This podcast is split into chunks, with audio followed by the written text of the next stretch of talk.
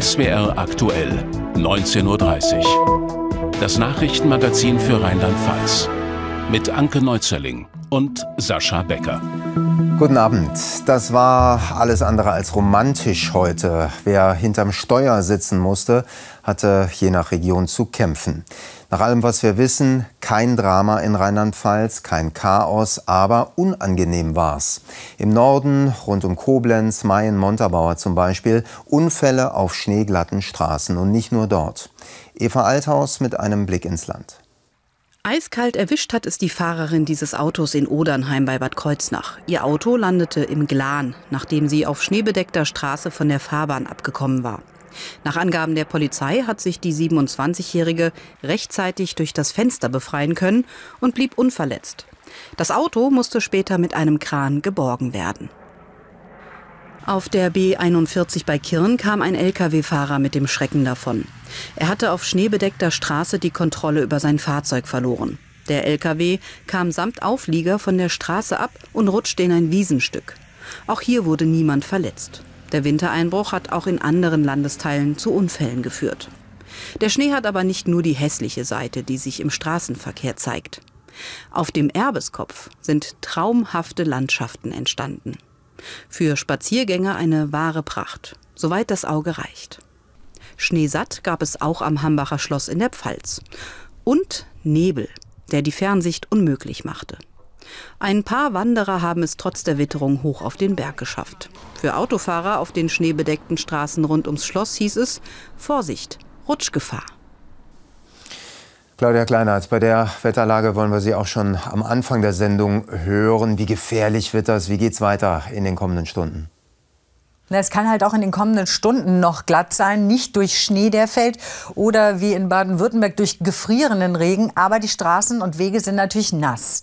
Und das heißt, dass es in der Nacht verbreitet in Rheinland-Pfalz zu gefrierender Nässe kommen kann. Das heißt, Bürgersteige, weichgetretener oder nassgetretener Schnee, der friert dann, wenn die Temperaturen unter 0 Grad gehen. Ein bisschen Schnee kann es noch in der Vorderpfalz geben. Das sind aber wirklich letzte Flocken, die da fallen. Viel mehr Schnee kommt nicht dazu, Glätte aber, weil es gefriert, die kann es auf jeden Fall noch geben. Das ist der Schnee, der heute im Laufe des Tages über uns hinweggezogen sind. Sie sehen, das kam aus Westen, haben sich jetzt aber diese Regen- und Schneewolken meist nach Osten verabschiedet und so ein bisschen was kommt noch aus Westen nach. Das sind die Flocken, die es noch in der Vorderpfalz geben kann. Ansonsten aber kein neuer Schnee, kein gefrierender Regen, aber eben gefrierende Nässe. Überall da, wo es nass ist, sollte man in der Nacht aufpassen, dass das alles zu Eis gefrieren kann.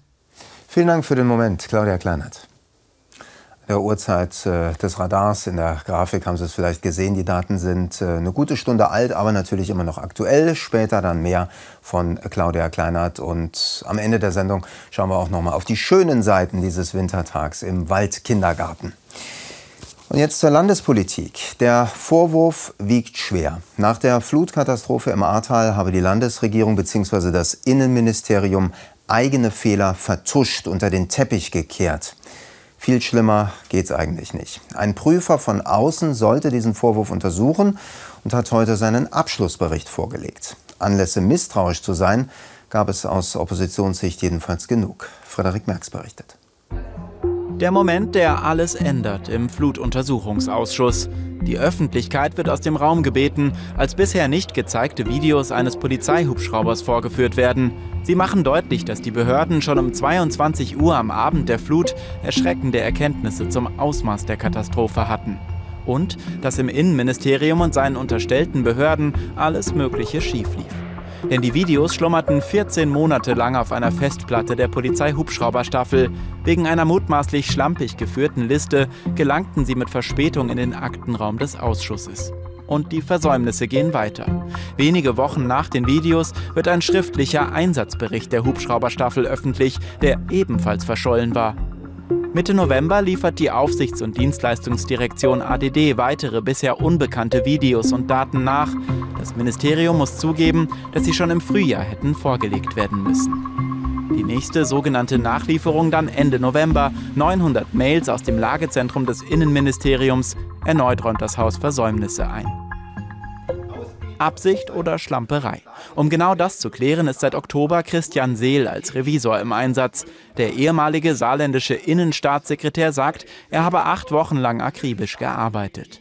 Aus den Akten, aus den Gesprächen, die wir geführt haben, konnten wir aber keine vorsätzliche Nichtvorlage, keine Vertuschung identifizieren, sodass die Revisionsgruppe zu dem Ergebnis gekommen ist, Fehler sind geschehen, aber für eine Vertuschung hatten wir keine Anhaltspunkte. Seel spricht von individuellen Fehlern. Teils seien Daten auf Festplatten vergessen worden, teils seien Ordner falsch beschriftet gewesen. Teils hätten aber auch Sachbearbeiter falsch entschieden, welche Daten dem Ausschuss vorliegen müssten und welche nicht. Dass das allerdings dazu geführt hat, dass es inhomogene Entscheidungen gegeben hat, dass im Ergebnis dann Sachbearbeiter Dinge unterschiedlich, möglicherweise retrograd auch falsch bewertet haben, ist ein Umstand, den müssen wir leider so feststellen und so sind auch die Fehler zu erklären. Warum gerade rund um die Hubschraubervideos die Infos so scheibchenweise kamen? Warum Daten aus einem Ordner mit dem Titel Hochwasserlichtbilder angeblich so schwer zu finden waren? Viele Fragen bleiben offen. Die Opposition erwog deshalb zuletzt Verfassungsklage. Der Innenminister sieht seine Pflicht aber getan. Mir fehlt jetzt wirklich die Fantasie, mir zu überlegen, was wir noch darüber hinaus leisten sollten, um klarzumachen, wir gehen auch wirklich jedem Fehler nach. Wir lernen auch gerne aus den Fehlern, auch wenn das immer unangenehm ist für Menschen, aus Fehlern zu lernen. Aber jetzt brauchen wir auch den Blick für die Zukunft, nämlich wir haben noch ein paar Aufgaben vor der Brust, da warten die Menschen auf Antworten. Das ist der Wiederaufbau im A und natürlich auch die Neuorganisation des Katastrophenschutzes in Rheinland-Pfalz. Ob die Antworten des Revisionsberichts den Mitgliedern des Landtagsuntersuchungsausschusses reichen? Am Freitag tagt er das nächste Mal. Was bedeutet das jetzt für den U-Ausschuss? Unser landespolitischer Korrespondent Frederik Merks schätzt das noch für uns ein und ist deswegen auch ins Studio gekommen. Frederik, es gab den schweren Vorwurf, das Innenministerium oder die Landesregierung habe etwas vertuscht. Ist dieser Vorwurf jetzt vom Tisch? Nee, ich glaube, gänzlich ist er nicht vom Tisch. Man muss nur in die ähm, Pressemitteilung zum Beispiel reingucken, die da heute aus dem Innenministerium kam. Da hieß es eben nicht, äh, es gab keine Vertuschung, sondern da hieß es keine Vertuschung erkennbar. Und das ist genau äh, diese Feinheit, die jetzt auch den Obleuten der Opposition im Untersuchungsausschuss auffällt. Wenn man zum Beispiel mit Dirk Herber von der CDU spricht, dann sagt er, was haben wir eigentlich erwartet? Dass es da jetzt eine schriftliche Anweisung gab, dass bestimmte Akten nicht geliefert werden können. AfD-Obmann Michael Frisch sagt deshalb heute, eigentlich hätte man sich diese Arbeit dieses Revisors durchaus auch sparen können. Hm, aber auch wenn es auf Feinheiten ankommt, der Mann, der es untersucht hat, äh, ist ein CDU-Politiker mhm. gewesen. Kann also die Opposition, kann die CDU in Rheinland-Pfalz jetzt überhaupt noch richtig nachhaken? Ja, die CDU wird es versuchen und sie hat auch noch Ideen, wie man nachhaken könnte. Wir haben gerade gehört in ähm, einem Statement von Christian Seel, von diesem Revisor, dass eine Fehlerquelle zum Beispiel war, dass bestimmte Sachbearbeiter bei den Polizeistellen ähm, Dokumente unterschiedlich bewertet haben, ob sie jetzt an den Ausschuss gehen sollten oder nicht. Da muss man wissen, dass derjenige, der das entschieden hat für das Lagezentrum im Innenministerium, wo relativ viel schiefgelaufen ist, bis jetzt vom Untersuchungsausschuss noch überhaupt nicht befragt wurde, weil er krankgeschrieben war monatelang. Das wird die CDU durchaus noch versuchen und deshalb könnte es noch ein paar Wochen gehen im Ausschuss. Mhm. Innenminister Ebling hat heute Fehler eingeräumt. Wie steht sein Ministerium jetzt da? Fehler einräumen ist grundsätzlich natürlich erstmal eine gute Sache, aber ähm, es gibt, glaube ich, schon auch Punkte, bei denen es durchaus peinlich war heute. Also, dass zum Beispiel zugegeben werden musste, dass da wichtige E-Mails erst aufgefallen sind, als sich Zeugen aus dem Innenministerium auf ihre Vernehmung im Untersuchungsausschuss vorbereitet haben, dass sie gemerkt haben, hups, da liegen ja E-Mails, die vielleicht wichtig sein könnten. Auch beim Thema Digitalisierung, da war das Ministerium wirklich mit dieser Masse der Daten überfordert, müsste bei der Digitalisierung, glaube ich, noch mal eine Schippe drauflegen. Das hat der Innenminister aber heute auch durchaus zugegeben. Die Einschätzung von Frederik Merks. Vielen Dank. Gern. Weiter mit Kurznachrichten. Am NATO-Flugplatz Büchel in der Eifel könnten in Zukunft neue Kampfjets stationiert werden. Die finanziellen Mittel hat der Bundestag heute zugesagt. Anke.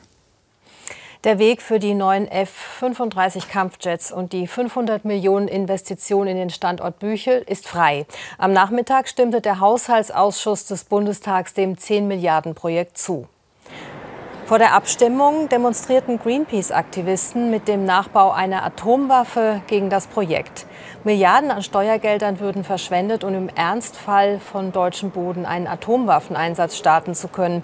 Das Geld solle stattdessen für den Kampf gegen den Klimawandel und für soziale Gerechtigkeit investiert werden. Am Samstag findet die Landesdelegiertenversammlung der Grünen in Mainz statt. Heute haben die Landesvorsitzenden über die Inhalte des Parteitags informiert.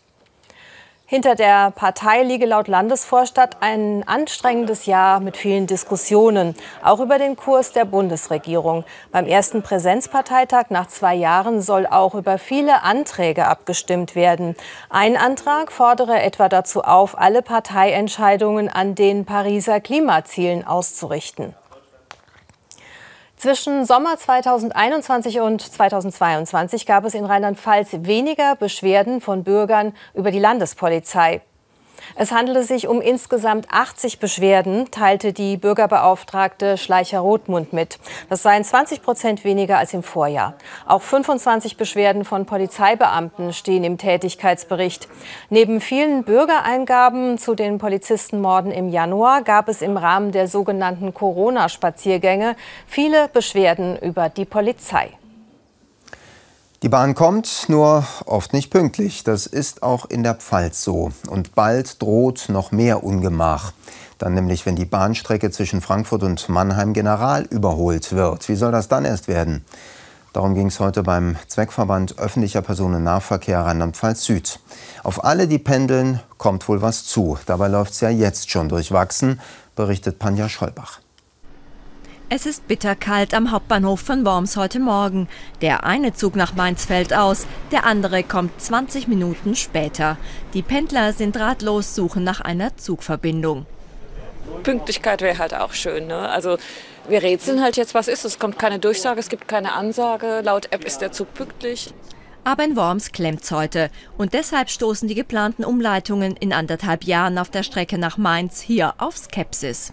Die Alternative ist ja eigentlich nur Homeoffice. Das ist natürlich in gewissem Sinne auch ganz gut, aber die andere Alternative ist ein Auto und äh, das ist eigentlich keine. Finde ich nicht so gut. Ich denke, wahrscheinlich werde ich aufs Auto umsteigen müssen, um pünktlich nach Mannheim zu kommen. Und so sehen die Pläne der Deutschen Bahn aus.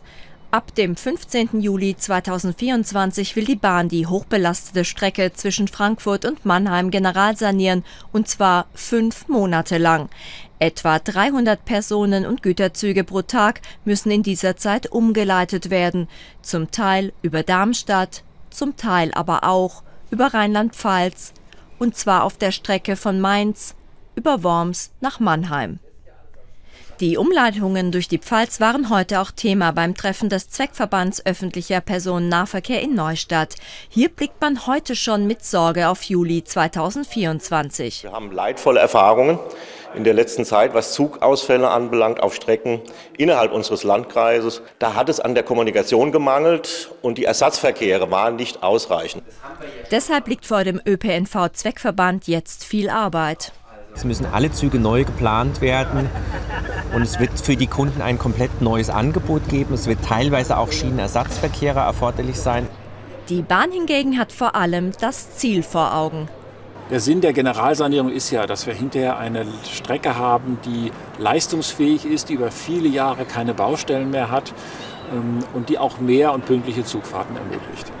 Und dafür müssen auch die Pendler nach Mainz bald Ersatzbusse und Zugausfälle in Kauf nehmen. Aber immerhin, im Juli 2024 ist das Wetter wahrscheinlich besser. Dauert ja noch eine Weile. Bis dahin ist sogar der nächste rheinland-pfälzische Doppelhaushalt fast schon wieder Geschichte. Der gilt für 2023 2024 und wird gerade erarbeitet. Oder besser gesagt, er ist so gut wie beschlossen. Eine Woche vor der entscheidenden Haushaltsdebatte im Landtag hat die CDU heute ihre Ideen für die nächsten beiden Haushaltsjahre vorgestellt. Über die Pläne der Regierungsfraktionen haben wir hier schon berichtet. Heute ist also die Opposition dran. Jörg Armbrüster. Vorweihnachtliche Harmonie. Die ist beim Haushalt nicht zu spüren. Die Opposition sieht die Pläne der Regierung kritisch. Die CDU würde gern andere Akzente setzen. In den letzten Jahren, man hat es jetzt festgestellt, ist der Brand- und Katastrophenschutz völlig vernachlässigt worden. Da setzen wir einen großen Schwerpunkt mit eigenen Maßnahmen von Sirenen bis zu wartfähigen Fahrzeugen und guten Ausstattungen und Ausrüstungen. In der Bildungspolitik äh, fehlt es äh, vorne wie hinten. Wir wollen äh, eine Verdopplung der Schulsozialarbeit. Wir wollen, dass unsere Kinder früh auch die deutsche Sprache lernen und unterstützt werden. Und wir wollen, dass kein Unterricht ausfällt. Die Landesregierung plant zwar mehr Geld für neue Lehrkräfte bereitzustellen, der CDU ist das noch zu wenig. Außerdem will die Regierung mehr Geld etwa für Klimaschutz, Kommunen und innere Sicherheit ausgeben.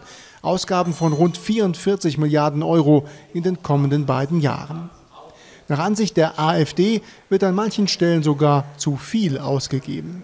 Wir wollen im Bereich Asylmigration durch eine strikte Begrenzung der Zuwanderung und eine zügige Abschiebung nicht bleibeberechtigter Asylbewerber erhebliche Ressourcen einsparen. Im Gegenzug möchten wir Familien mit einem Landeserziehungsgeld und einem Zuschuss zur häuslichen Pflege unterstützen.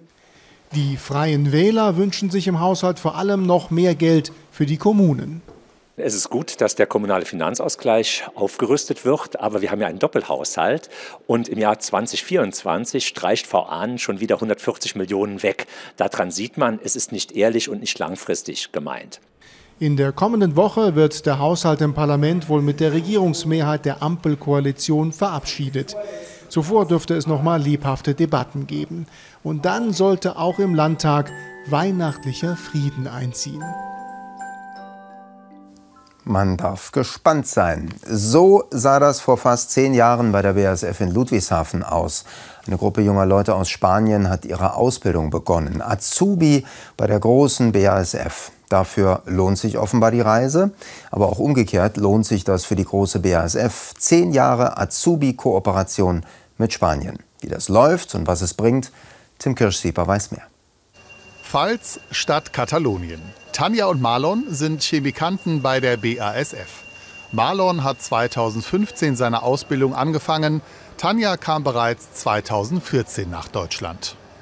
Ich glaube, das gehört zum Leben, ein, eine andere Kultur kennenzulernen, eine neue Sprache, neue Leute. Und genau, also deswegen habe ich mich entschieden, nach, nach Deutschland zu kommen und hier zu bleiben bis jetzt. Nach der Ausbildung sind beide zum Arbeiten in Ludwigshafen geblieben. Ich habe eine stabile Arbeit, ich habe Spaß auch in meiner Arbeit und das gefällt mir. Ich, ich, ich glaube, ich habe bekomme mehr, als ich gedacht habe. 2013 kamen die ersten spanischen Azubis. Die schulische Ausbildung findet in Tarragona statt, die betriebliche überwiegend in Ludwigshafen. Mittlerweile stammen 10 Prozent der jährlichen Chemie-Azubis aus Spanien. Wir haben in den zehn Jahren 168 Absolventen gehabt. Ein ganz großer Teil arbeitet noch in der BASF. Das sind fast 110, aber auch andere haben sich dann doch entschlossen, in Tarragona zu arbeiten. Insofern ist es ein ganz tolles Ergebnis und ist im Übrigen auch besser als eine Ausbildungsquote, die man sonst in Deutschland generell so sehen kann. Die BASF sucht Fachkräfte, die jungen Spanier sichere Arbeitsplätze. Eine klassische Win-Win-Situation, trotz sprachlicher Startschwierigkeiten. Vor allen Dingen wegen Felsisch noch dazu. Ich habe ja Hochdeutsch gelernt in der Schule. Und genau, also alle meine Kollegen reden Felsisch und das war für mich ein ganz große, eine ganz große Herausforderung. Am meisten benutze ich diese AIO das ist okay, ja klar. Ob sich Tanja und Marlon gut integriert haben? Ajo. Dem ist nichts hinzuzufügen. Jetzt wieder Kurznachrichten. Die Bundesanwaltschaft in Karlsruhe ermittelt gegen ein Mitglied der Mainzer Hofsänger. Der Mann soll zum sogenannten Reichsbürgernetzwerk gehören, Anke.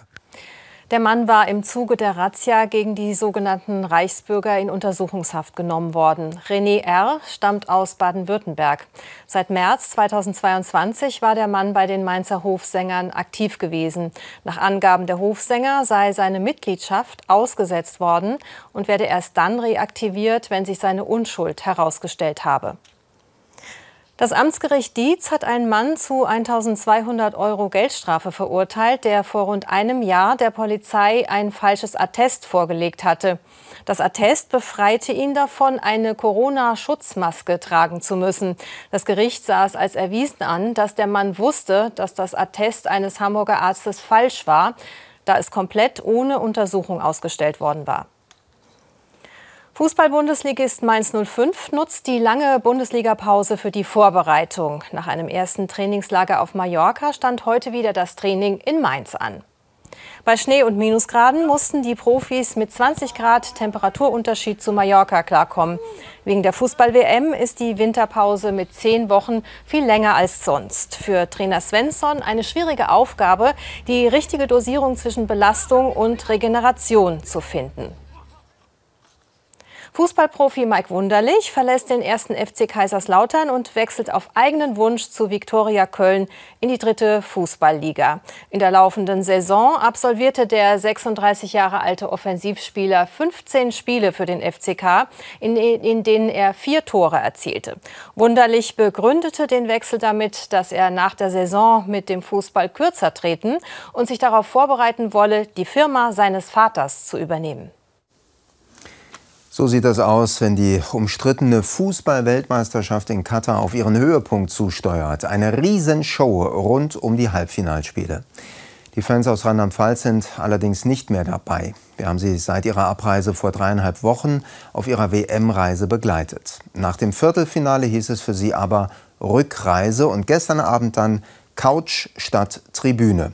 Christian Döring zeigt, dass auch dieses Unternehmen bestens vorbereitet war. Fertig machen fürs Live-Spiel. Erstmals zu Hause in Insheim in der Südpfalz. Vorteil, Sie sparen Geld, denn in Katar war das Bier doch etwas teurer. Ja, so, so ein halber Liter, so ab 14 Euro aufwärts. Und wie viel trinkt man da? so zwei bis drei. Marco Schäfer und seine Lebensgefährtin gehören dem Fanclub Nationalmannschaft an, der die WM-Reise organisiert hat. Hans-Joachim Töfs betreute die Fans aus Rheinland-Pfalz von der Vorrunde bis zum Viertelfinale. Ich habe zwölf Spiele gesehen insgesamt. Ein Kollege von mir hat 36 Spiele gesehen. Wie geht das? Ja, äh, da die Stadien eng beieinander liegen, konnten wir dann schon äh, drei Spiele am Tag sehen. U-Bahn rein, U-Bahn raus. Also die meisten Stadien waren nur ein paar hundert Meter Fußweg äh, von einer U-Bahn-Station entfernt. Und deswegen konnte man dann auch im, im zwei Stunden, drei Stunden Tag konnte man dann mehrere Spiele gucken am Tag. Gut 6000 Euro ließ sich jeder das WM-Vergnügen kosten. Trotz der Kritik am Gastgeberland sei es eine beeindruckende Reise gewesen. Also am imponierendsten fanden wir natürlich die Stadien, diese perfekte Organisation der Spiele. Sowas habe ich noch nie gesehen. Ich war bei der fünften Weltmeisterschaft jetzt und äh, eins schöner wie das andere, also herrliche Stadien, wunderbar. Die Menschen dort, die sind so freundlich und die strahlen auch so eine Ruhe aus. Also man selbst ist in Situationen vielleicht schon auf 180, da sind die erst bei 10. Also. Fußballerisch war für mich beeindruckend, ähm, dass es so viele Mannschaften gibt, die so viel besser sind wie die Deutschen. Das erste WM-Spiel zu Hause begeistert dank der großen Messi-Show. Argentinien zieht mit 3 zu 0 gegen Kroatien als erstes Team ins Finale ein. Ich glaube eher, dass Frankreich Weltmeister wird. Also fertig machen fürs zweite Halbfinale. Frankreich gegen Marokko.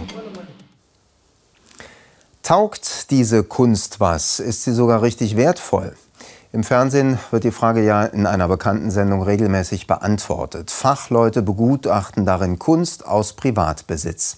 Es geht um mehr oder weniger Wertvolles vom Flohmarkt oder vom Dachboden oder um das seltene Erbstück.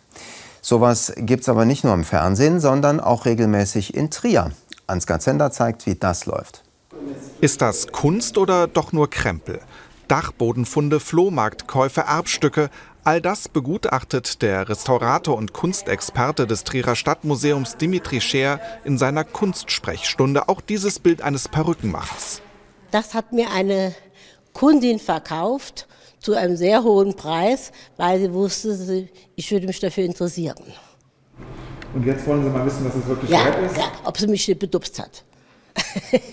und wenn sie mich bedupst hat, ich hab's aber. Die Friseurin hat das Bild in ihrem ehemaligen Salon. Es ist jetzt ein privates Friseurmuseum, wie sie sagt. Das stammt aus so 15, um 1950, 1960, also nicht äh, früher. Es ist Ölfarbe, Ölmalerei und das Gesicht ist sehr gut gemalt. Was Bestimmtes leider kann ich Ihnen nicht sagen zum Preis von diesem Gemälde. Einen Schätzpreis aber gibt es für dieses romantische Landschaftsgemälde. Immerhin 2000 Euro ist es wert. Dagegen sieht der Kunstexperte im nächsten Bild nur naive Hobbymalerei. Sein Tipp, den Jugendstilrahmen für einen Spiegel nutzen. Und dann geht es noch um eine Tapetenrolle, bemalt vom Trierer Künstler Werner Persi auf dessen Geburtstagsfeier. Es geht um Szenen aus seinem Leben. Mit 18 ähm, ist er, glaube ich, zum Militärdienst eingezogen worden und ist als Jagdbomber sozusagen eingesetzt worden. Und das hat ihn auch geprägt, weil er das eigentlich als friedensliebender Mensch nicht wollte. Der Tipp des Experten, das Zeitdokument auf Tapete sollte unbedingt hinter Glas. Nach zwei Stunden werden die kleinen Schätze, vielleicht aber auch die ein oder andere Enttäuschung wieder eingepackt. Und zum Schluss geht's, wie angekündigt, nochmal nach draußen zu echten Naturkindern in den Waldkindergarten Gornbach bei Kaiserslautern. Die kann nichts erschüttern, auch minus drei Grad nicht. Michael Jung hat die Kinder besucht. Popo-Rutsche startklar machen und ab geht die wilde Fahrt. Das war lustig. Da gibt es keine zwei Meinungen. Im Waldkindergarten in Gonbach macht's den Kleinen mit dem Schnee so richtig Spaß. Die einen rodeln, die anderen bauen kleine Schneemänner.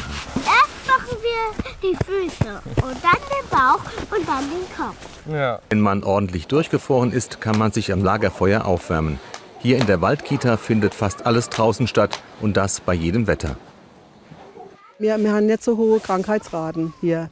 Ne? Also weil äh, schon das Immunsystem wird schon extrem gestärkt hier. Zum krönenden Abschluss im Kita Winter Wonderland gibt's lecker Stockbrot, dazu Musik und Gesang. Rund ums Lagerfeuer wird einem da schnell warm ums Herz, sogar bei minus drei Grad. Feuerchen kann auch die nächsten Tage nicht äh, schaden. Dazu jetzt alle Einzelheiten zum Wetter von äh, Claudia Kleinert. Danach die Tagesschau und um Viertel nach acht geht es hier um die heilende Kraft der Bewegung. Eine betrifft Reportage. Und wir haben natürlich auch heute wieder Spätnachrichten für Sie um 21.45 Uhr mit Stefan Eppmeier. Und wir zwei wünschen Ihnen einen schönen Abend. Bis morgen. Guten Abend und herzlich willkommen zum Wetter für Rheinland-Pfalz. Es hat geschneit heute bei uns und zwar zum Teil richtig kräftig. Das sind die Schneehöhen von heute. In Andernach fielen 9 cm, Bad Marienberg 3, Hahn im Hunsrück 2 cm. Und dieser Schnee, der bleibt jetzt auch erst einmal liegen. Viel kommt nicht mehr dazu. In der Nacht vielleicht am ehesten noch im äußersten Süden. Aber weil es kalt bleibt, bleibt es natürlich auch bei dem Schnee, der jetzt schon liegt. Die Temperaturen bleiben bis Ende der Woche auch im Bereich um die 0 Grad. Und dann, so wie es im Moment aussieht, geht es steil nach oben auf 10, 11 Grad. Da schauen wir noch mal genauer hin in den nächsten Tagen, ob das wirklich so bleibt. In der Nacht haben wir es natürlich zum Teil mit Glätte zu tun, weil die Straßen und Wege nass sind und diese Nässe gefrieren kann. Schnee kommt sonst nur noch im äußersten Süden dazu. Das sind noch letzte Flocken in der Vorderpfalz. Es lockert auf und ist zum Teil klar oder locker bewölkt. Die Temperaturen gehen zurück auf Werte von meist minus 3 bis minus 11 Grad in den höheren Lagen. Morgen Vormittag scheint die Sonne. Nebelfelder lösen sich im Laufe des Vormittags auf. Auch am Nachmittag ist es sonnig mit wenigen lockeren Wolken. Die Temperaturen steigen dazu auf Werte von meist so 0 bis minus 3 Grad. Und der Wind ist schwach und kommt aus nordöstlichen Richtungen. Die nächsten Tage wird es tagsüber recht sonnig, daher aber auch in den Nächten sehr kalt.